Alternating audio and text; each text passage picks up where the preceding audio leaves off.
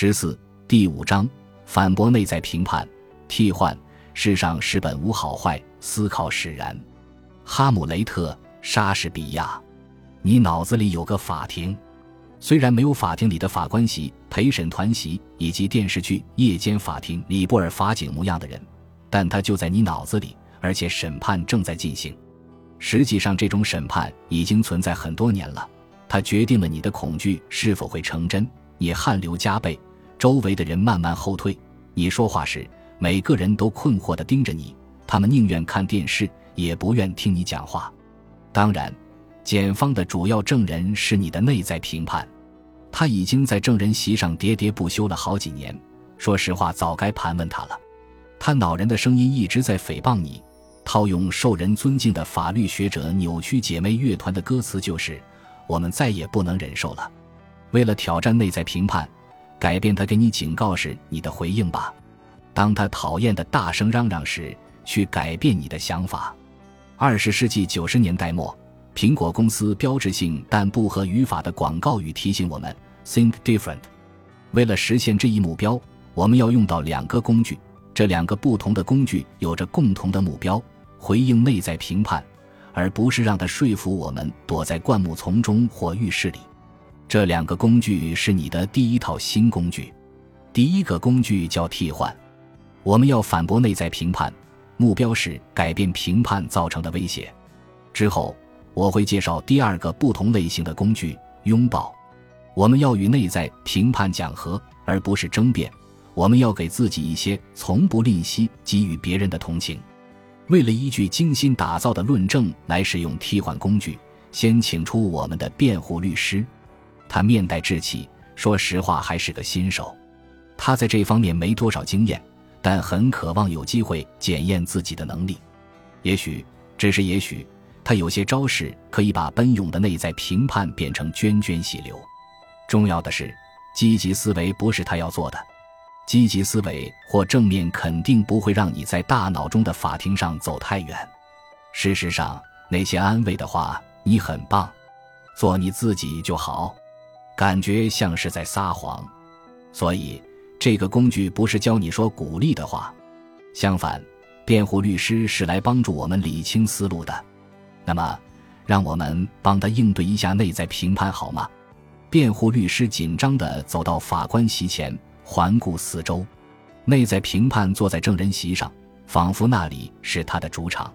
辩护律师在想，站在这跟坐在边上的视野完全不同。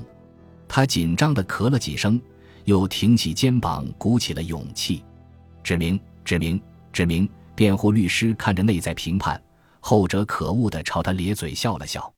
内在评判已经在证人席上待了很久，还很自在。但律师知道他自己要做的事情所蕴含的力量。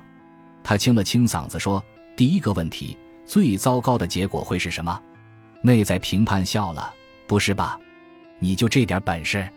最糟糕的结果会是什么？是的，这是什么？反问吗？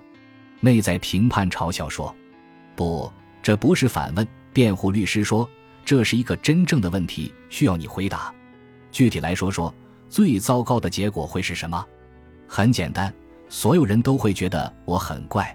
你看，这就是我要说的。”律师说：“所有人都会觉得我很怪。”这句话太含糊了。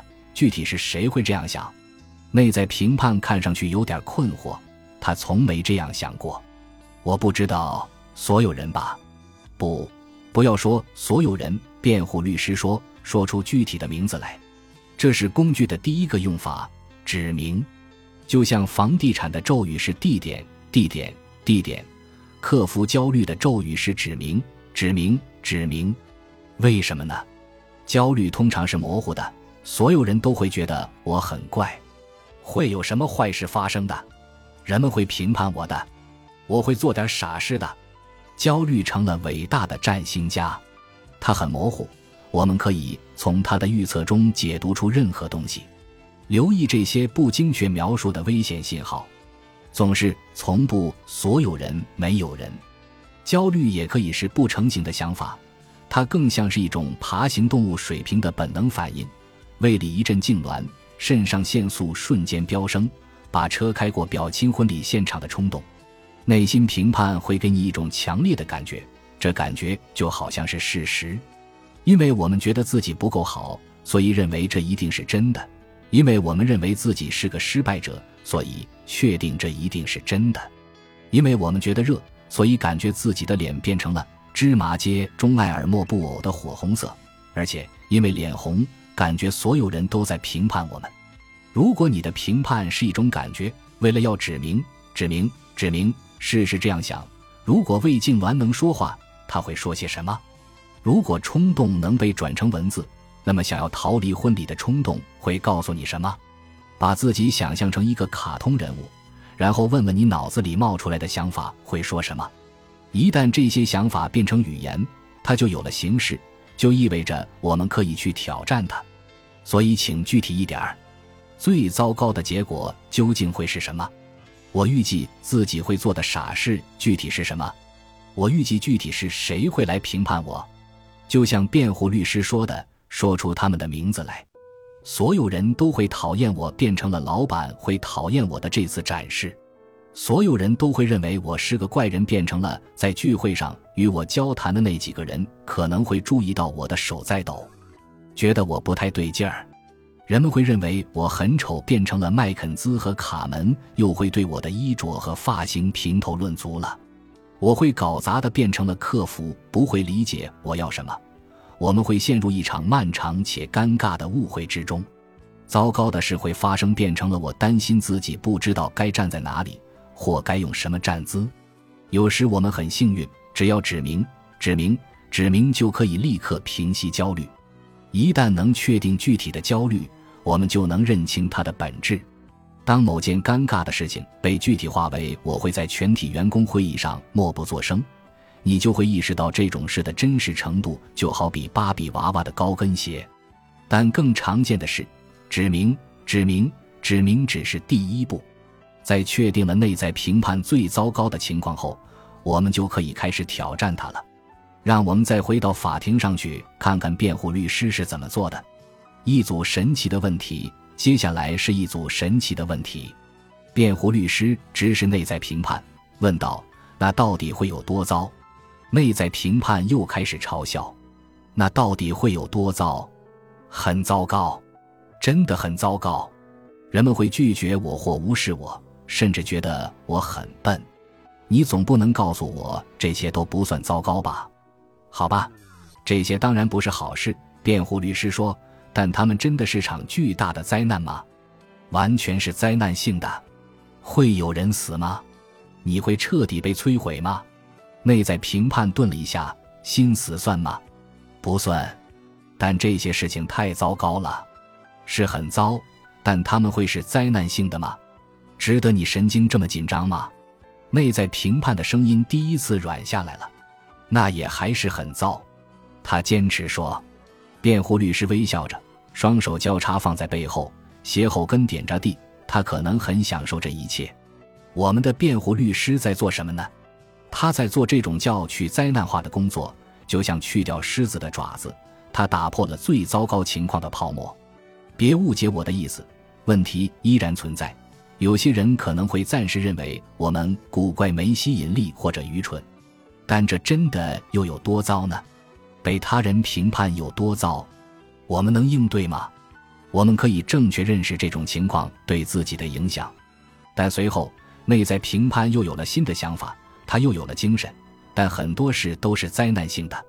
我会在做演示时因犯错而被解雇，我的汗会浸透衬衫，同事们会觉得我是个焦虑的怪胎。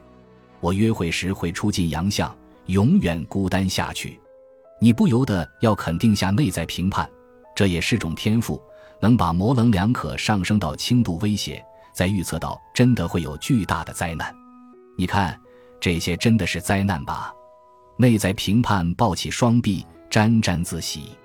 辩护律师对此早有准备。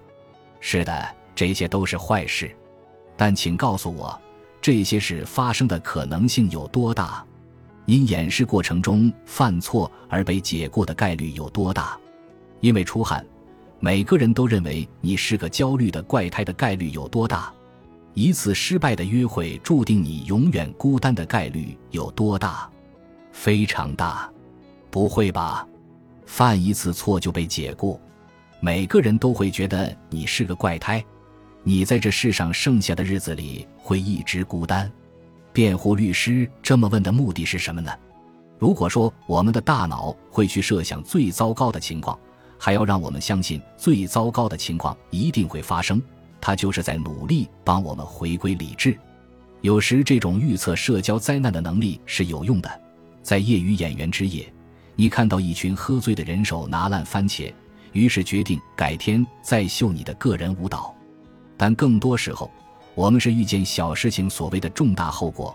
我们在做工作演示时，突然大脑一片空白，然后被解雇。我们出汗，导致所有人都看到并害怕的躲开。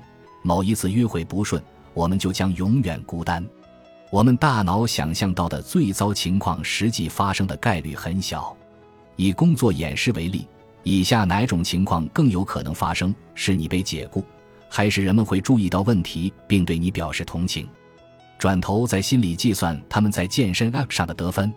所有人都认为你是个焦虑怪胎的概率有多大？更有可能的情况是否是？只有一两个人注意到你被汗浸湿的衬衫，认为你只是太热了，或者就算你很紧张，他们也只会同情你。你永远孤单的概率有多大？更有可能是你和这个人不来电。最糟糕的结果会是什么？和这种情况发生的可能性有多大？这两个问题只需要问其中一个，几乎所有有社交焦虑的人的紧张想法就都会改变。内在评判现在看上去开始紧张了。辩护律师身体向前倾，问了他最后一个问题：你可以怎样应对？我们觉得自己应对不了当下的情况时，就会焦虑。这可以理解，焦虑让我们怀疑自己的能力，而内心的恐惧让我们觉得这就是事实。我们感觉无能，所以一定无能；我们感觉不知所措，所以一定无能为力。但想想你拥有的资源、朋友、家人、你的内在力量、你的信仰、你的运气、你办公桌抽屉里那张免费瑜伽课程券，这些都可以帮助你面对恐惧。明确说说吧，你将如何应对？你将采取何种行动？例如，如果真的被解雇，你会怎么做？说真的，你可以做什么呢？可以再找份工作，可以暂时缩紧开支。可以问问亲友能否帮你联系到新工作，这确实不容易，真的很难，但不是没有希望，你会挺过去的，这就是关键。即使有巨大的担忧，你也能应对生活抛给你的几乎所有事。回到法庭上，内在评判在不安的扭动身体，辩护律师笑着转过身：“我没有问题要问了。”综上所述，当你的内在评判将焦虑推向高潮时，你首先要问，最糟糕的结果会是什么？尽可能准确的回答，记住要指明、指明、指明，然后问事实上有多糟，发生最坏情况的概率有多大，我该怎么应对？这些问题你可以拿来应对几乎所有引起社交焦虑的想法。你可以少一点紧张心跳，多一点现实感，不必再去想最坏的情况。现在。我知道这可能感觉还不够真实，但请记住，你的辩护律师才刚开始用替换工具。社交焦虑用了你的前半生来稳固他自己，但你不需要拿整个后半生去克服它。我们的下一个工具——拥抱，可以帮助你加速克服的过程。本集播放完毕，感谢您的收听，喜欢请订阅加关注，主页有更多精彩内容。